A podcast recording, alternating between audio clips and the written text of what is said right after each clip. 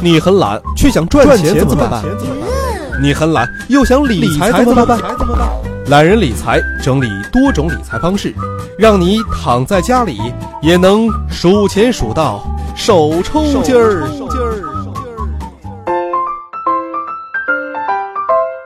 本节目由懒人理财与喜马拉雅联合出品。大家好，欢迎收听懒人理财，我是杨锵锵。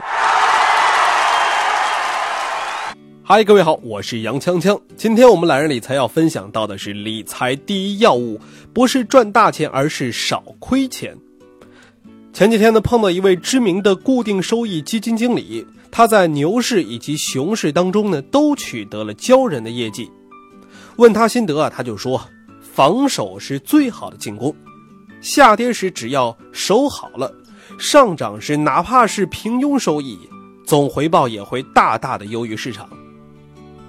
理财也是一样的，第一应该考虑到的不是如何赚钱，而是如何不亏钱或者是少亏钱。在台湾股市泡沫之前呢，曾经有一位金融高管的司机，用自己几十年的积蓄买了一小块地，持有到地价上涨以后啊。坐拥百万身家，然后退休了。而那时他刚过五十岁。一九八九年，随着台湾股市进入到了疯狂状态，他终于与社会上的大多数人一样开始炒股了。可是，一年后的一天，他又重新敲开了老板的门，告诉老板自己输光了全部的身家，希望重新为他做司机。投资上的最可怕的亏损，不是金钱本身，而是生命和机会。人的一生很短，我想那位老司机啊，一生很难再有第二次成为百万富翁的机会了。只要世界存在价格波动，赚钱的机会就永远存在。最关键的是避免重大失败。拿破仑曾经说过：“最重要的永远是最后一战。”作为历史上最杰出的军人。尽管有土伦战役、意大利战役、奥斯特里茨战役等数十场天才般的杰作，对他来说最重要的一定是滑铁卢战役，因为从此以后啊，他再也没有机会展示他的才华了。季羡林、冰心啊，之所以是文坛巨匠呢，除了德艺双馨以外，我想长寿也是原因之一，因为有更多的时间啊用于积累经验和创作。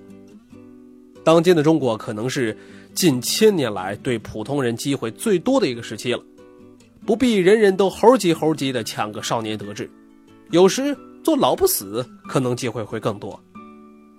投资理财的时候啊，需要学习一下鳄鱼，懂得利用潜伏起来等待机会。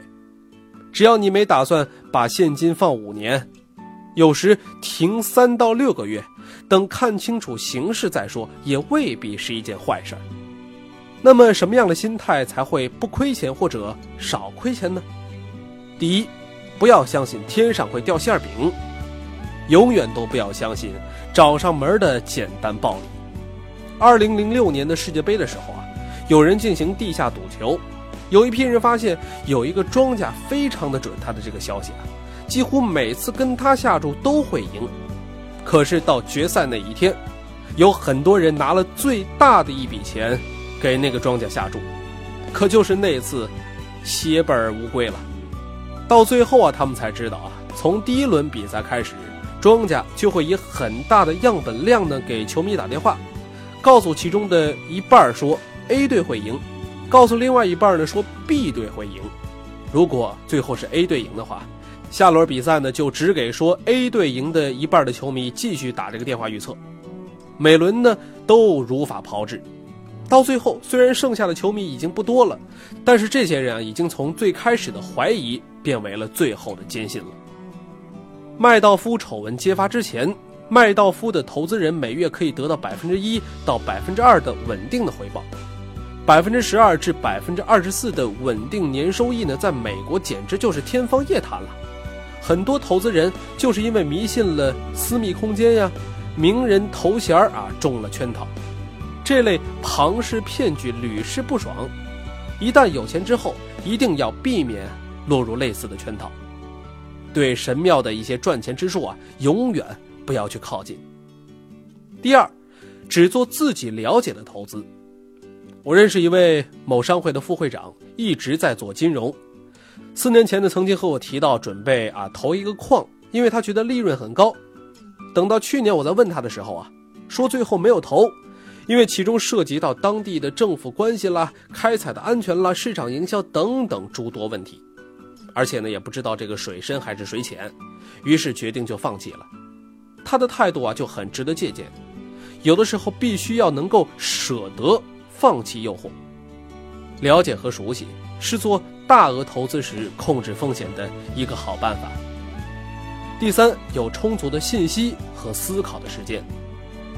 股票市场和投资也是一样的。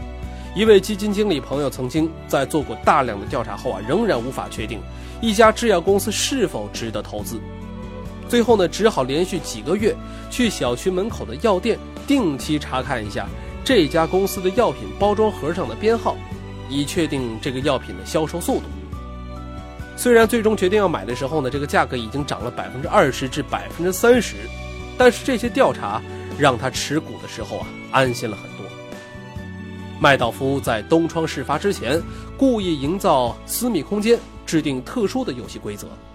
如果有投资者问的太多，麦道夫呢就会请他离开游戏，而富人呢往往是碍于面子，不愿意被驱逐。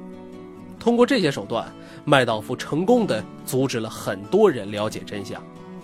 先了解再投资的程序呢，可能会让一些人失去了一些买便宜货的机会，但是能让犯错的概率减到最小。